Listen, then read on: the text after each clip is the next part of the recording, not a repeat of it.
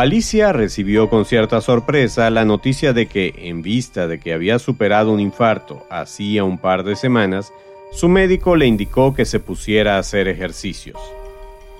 Tiene que comenzar a caminar a tolerancia todos los días, le recomendó el galeno. Está bien, doctor, replicó Alicia, casi sin pensar. El problema era que a ella no le gustaba caminar ni entendía qué quería decir el doctor con eso de a tolerancia. ¿Acaso significaba que no debía cansarse o quizás que tenía que exigirse cada vez más hasta donde pudiera soportar? En el anterior episodio te describí lo que significa el acrónimo Te gusta Doctor Fit. Hoy terminaré de revisar las últimas dos letras de la palabra fit la I de intensidad y la T de actividad total. Me encantaría que me acompañaras a escuchar estas ideas que pueden ayudarte a comenzar a ser una persona físicamente activa. Quédate conmigo. Bienvenidos a Superviviente de Corazón, un podcast sobre ciencia, estilo de vida y salud cardiovascular.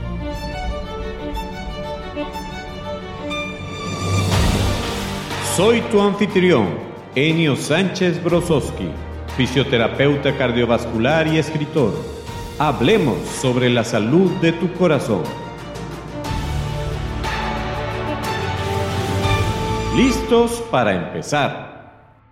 Este podcast contiene información sobre temas relacionados con la salud y la enfermedad, pero no pretende en ninguna manera sustituir el consejo de tu médico tratante o de algún otro profesional de la salud. Hola, ¿cómo estás? Bienvenido, bienvenida al episodio número 9 de tu podcast de salud cardiovascular, Superviviente de Corazón. Estoy muy contento de que este podcast esté llegando a tus oídos, a tu mente y lo más importante, a tu corazón. Como ya te comenté en la introducción, hoy te seguiré hablando sobre esas primeras consideraciones que debes tomar en cuenta para incluir el ejercicio como parte de tu rutina diaria. Y este episodio, por lo largo que era, lo dividí en tres partes. Esta es la tercera y última parte. Recordarás del episodio anterior que te proponía que consideraras un acrónimo. Te ayudo con eso. El acrónimo era Te gusta Doctor Fit. La primera letra, la T, venía de tipo de ejercicio, la E venía del entrenamiento previo, la G venía por gustos y preferencias, la D de doctor por duración, la R de recuperación, la F de fit por frecuencia, la I de intensidad. Y la T de la cantidad total de ejercicio. Hoy tocaré un poco el tema de lo que significan las últimas dos letras, la I y la T. Hablemos de la intensidad. El término intensidad se refiere al grado de esfuerzo que debes hacer mientras estás haciendo ejercicio. La intensidad de la actividad física o ejercicio es quizás el aspecto más importante que debes tomar en cuenta para iniciar o mantener un plan de entrenamiento. Hacer un ejercicio de intensidad excesivamente alta puede causarte problemas a corto o mediano plazo. También hacerlo muy suave puede limitar su beneficio potencial. Clásicamente, la intensidad del ejercicio se ha clasificado en cuatro categorías. Ligera, moderada, vigorosa y máxima o cercana al máximo esfuerzo. A continuación te voy a comentar cuatro maneras en que se puede medir la intensidad de un ejercicio aeróbico, es decir, un ejercicio dinámico, de esos que ya te he comentado previamente. La primera forma en que podemos medir la intensidad de un ejercicio aeróbico es a través de la medición del consumo de oxígeno. Una de las maneras en que se puede conocer la cantidad de ejercicio aeróbico que estás realizando es a través de la medición directa o indirecta del oxígeno que utilizas y extraes del aire durante la actividad o ejercicio que haces. Esto se realiza con aparatos que miden directamente la cantidad de oxígeno que estás consumiendo o mediante el uso de fórmulas específicas generalmente utilizadas en evaluaciones tales como la prueba de esfuerzo. Tú, al igual que el resto de los seres humanos, Puedes tomar el oxígeno del aire para utilizarlo en combinación con los alimentos en una compleja serie de reacciones químicas que producen energía de manera prácticamente ilimitada. La cantidad de oxígeno que utilizas depende fundamentalmente de la intensidad de la actividad física que estés haciendo. Una forma muy sencilla de explicarte el concepto de consumo de oxígeno es compartiendo contigo el dato de que para que cualquier ser humano se mantenga con vida requiere de una cantidad mínima de oxígeno. Y ese mínimo se obtiene cuando dicha persona está sentada sin hacer nada. Dicha cantidad es de aproximadamente 3,5 mililitros de oxígeno por cada kilogramo de peso corporal por cada minuto que esa persona siga en reposo, sentada sin hacer nada. A esa cantidad se le denomina un MET. El término MET viene por la expresión equivalente metabólico. Así, cuando estás relajado o relajada y sentado o sentada en una posición como la que adoptas en una silla playera, sin estar haciendo ningún tipo de esfuerzo, estás consumiendo un MET de oxígeno. Es interesante saber que todos los seres humanos tenemos una capacidad limitada para procesar el oxígeno. Esa capacidad máxima, también llamada consumo máximo de oxígeno o capacidad funcional aeróbica, depende de factores tales como la edad. Por ejemplo, a mayor edad, menor capacidad funcional aeróbica. El sexo, porque los hombres tienen mayor capacidad funcional que las mujeres y ciertas afecciones, entre ellas las cardiovasculares. Así, un hombre de unos 55 años debería alcanzar en una prueba de esfuerzo un consumo máximo de oxígeno entre unos 9 a 11 METs. Una mujer, en cambio, estaría bien con valores entre 8 y 9 METs. Lo interesante de todo esto es que para lograr un efecto de entrenamiento, una persona debe hacer ejercicio que llegue a intensidades de aproximadamente un 50 a un 60% de su capacidad máxima. Existen muchas tablas disponibles en Internet que te pueden mostrar el costo energético de cada actividad medida en METs. Por ejemplo, caminar a 4 km por hora equivale a unos 2.5 METs. Ir en bicicleta a unos 18 km por hora equivale a unos 6 METs. Y correr a 10 km por hora implica un consumo de oxígeno de unos 11,5 METs. Cada actividad física humana está codificada y el costo de esta en consumo de oxígeno expresado en METs está ya publicado. Hablemos de otra forma de medir la intensidad del ejercicio que estás haciendo, la frecuencia cardíaca. Otra manera de determinar la intensidad de una actividad física o ejercicio es mediante la frecuencia cardíaca. Este término se refiere a la cantidad de veces que late el corazón en un minuto. Dicha cantidad se puede determinar a través de la toma del pulso arterial y también puede hacerse de otras maneras, como por ejemplo las aplicaciones de teléfonos inteligentes. ¿Cuál es la utilidad de la frecuencia cardíaca en los planes de entrenamiento? Cada vez que haces ejercicio o cualquier actividad física, principalmente aeróbica, tu frecuencia cardíaca tiende a aumentar. ¿Qué tanto debe aumentar? Durante las sesiones de ejercicio, la frecuencia cardíaca no debe superar un límite, al que en rehabilitación cardíaca le llaman la frecuencia cardíaca límite. Este valor es calculado por tu cardiólogo, fisiólogo del ejercicio o tu fisioterapeuta cardiovascular por lo general, se calcula con base en los resultados obtenidos en tu prueba de esfuerzo y tiene un propósito de servir de elemento guía y de precaución para disminuir los riesgos asociados a la práctica del ejercicio. A ti te sería conveniente tener una frecuencia cardíaca límite determinada por un profesional de la salud, sobre todo si tienes o has tenido una enfermedad cardiovascular o metabólica o si tienes síntomas de enfermedad cardiovascular o metabólica. También en el caso de que tu médico o fisioterapeuta cardiovascular así lo consideren. La frecuencia cardíaca límite va a ser un elemento que, si se utiliza adecuadamente, podría minimizar el riesgo de que sufras un evento cardiovascular durante tu sesión de actividad física o ejercicio. Pero si no tienes enfermedad o síntomas cardiometabólicos, no tienes por qué utilizar este recurso. Dedicaré un episodio solamente a explicarte cómo puedes guiarte por tu frecuencia cardíaca para hacer ejercicio.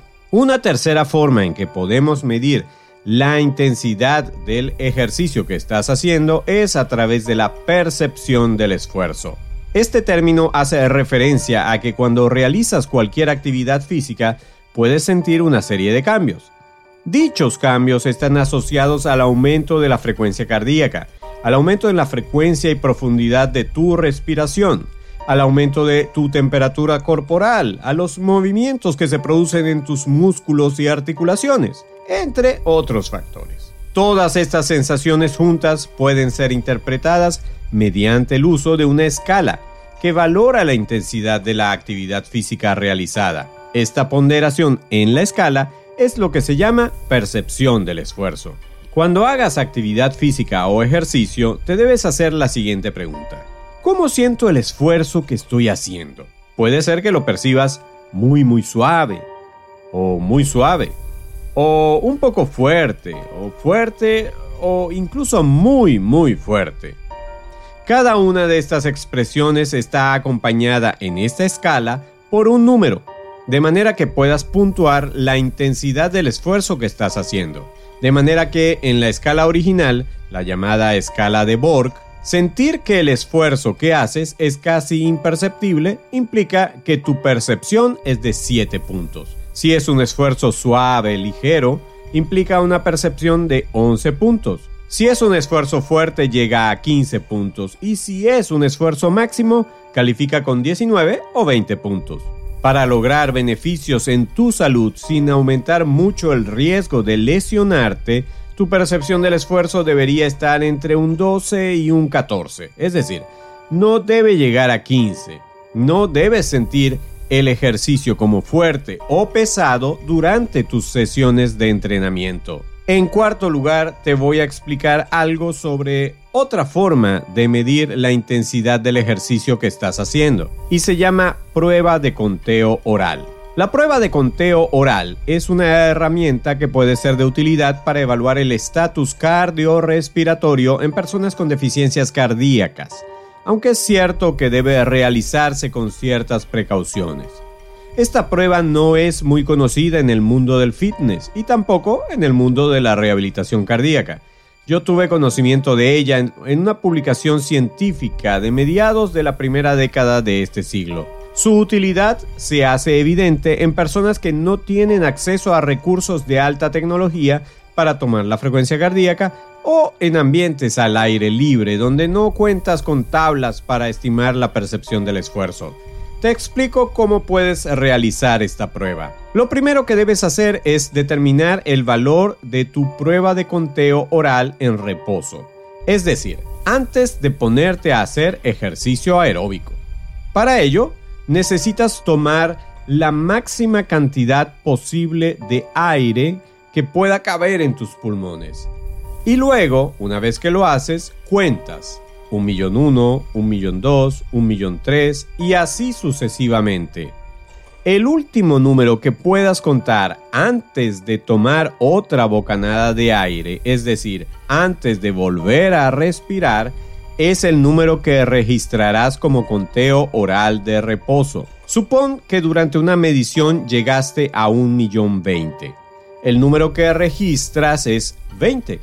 El millón no cuentas, sino solo para hacer más lento el conteo. Una vez que estás haciendo ejercicio y quieras saber qué intensidad estás alcanzando, sin detener la actividad, toma una bocanada de aire y cuenta de nuevo un millón uno, un millón dos, un millón tres. De nuevo, vas a tomar en cuenta el último número que contaste, sin tomar en cuenta las palabras un millón. Se supone que el último número que puedas contar en ejercicio va a ser menor que el que obtuviste durante el reposo. Recuerda este número. Puedes saber que estás haciendo un ejercicio moderado si alcanzaste unos conteos cercanos al 50% del conteo que tuviste en reposo.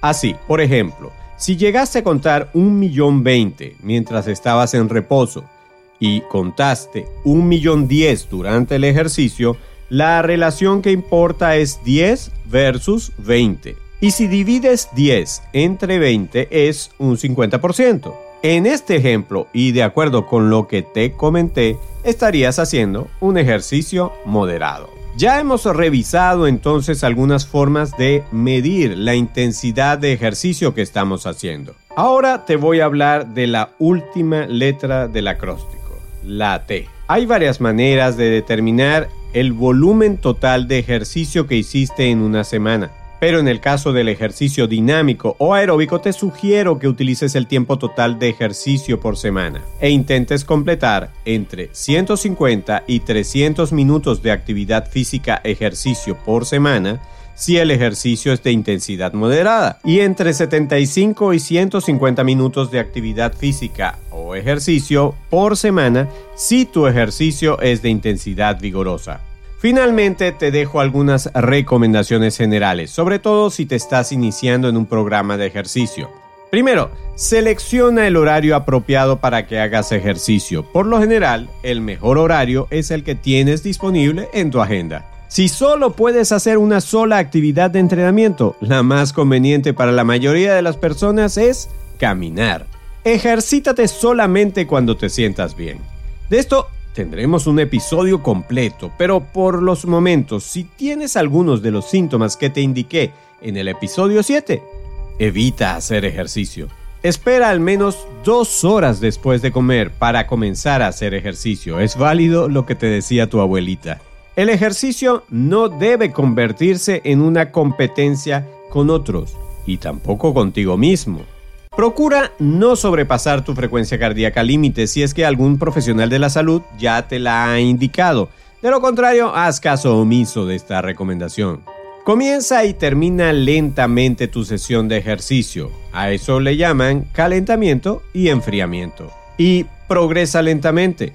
No vas a convertirte en un atleta o en una atleta en dos meses. Vamos a ver algunas situaciones especiales, porque existen muchas personas que, por sus características particulares, como por ejemplo, lo severo de la enfermedad, su baja tolerancia al ejercicio o porque ha pasado muy poco tiempo después de haber tenido un síndrome coronario, no pueden comenzar a hacer un plan de ejercicios sino bajo estricta vigilancia médico-sanitaria.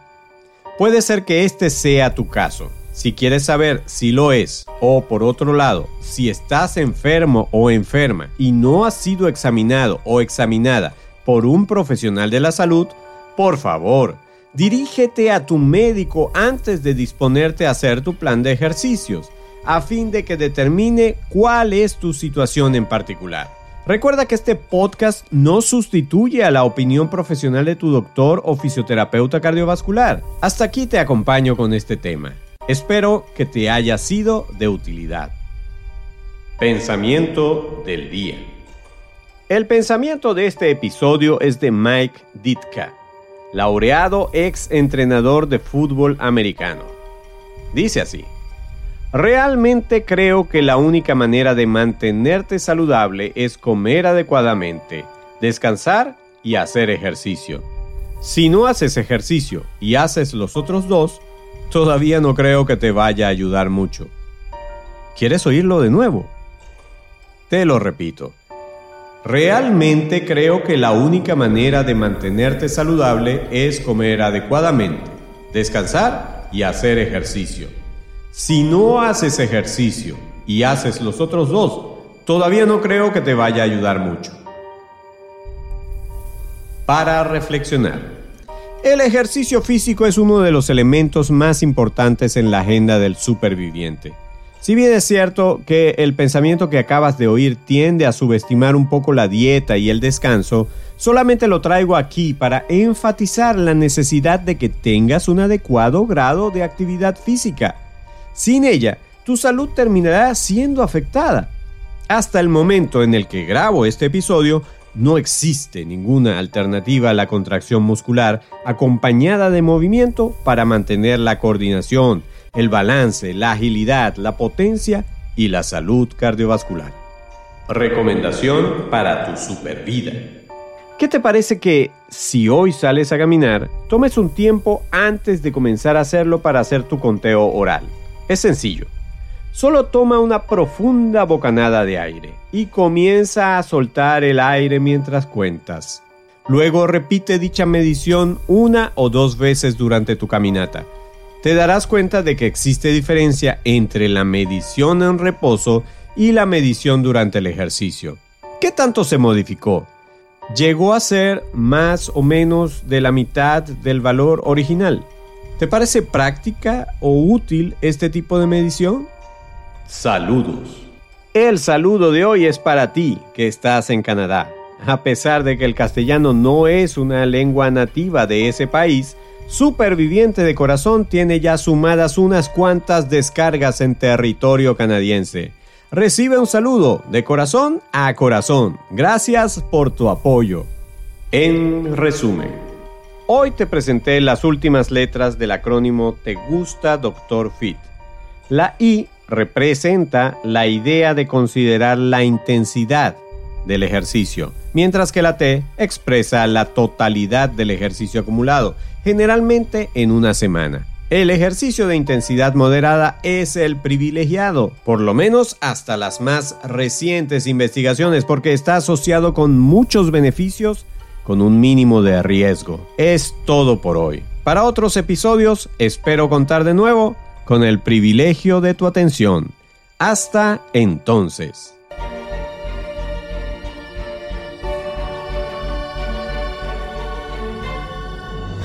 Por hoy llegamos al final. Gracias por tu amable atención. Si te gustó este episodio, suscríbete y descarga otros episodios. Síguenos en nuestras redes, comparte el podcast con otras personas y si quieres, califícanos con 5 estrellas. Eso es de mucha ayuda en esta labor. Busca más información y recursos en nuestra página web www.super-viviente.com. Recuerda que superviviente son dos palabras y super lleva tilde. Hasta el próximo episodio, donde seguiremos hablando con fundamento sobre la salud de tu corazón.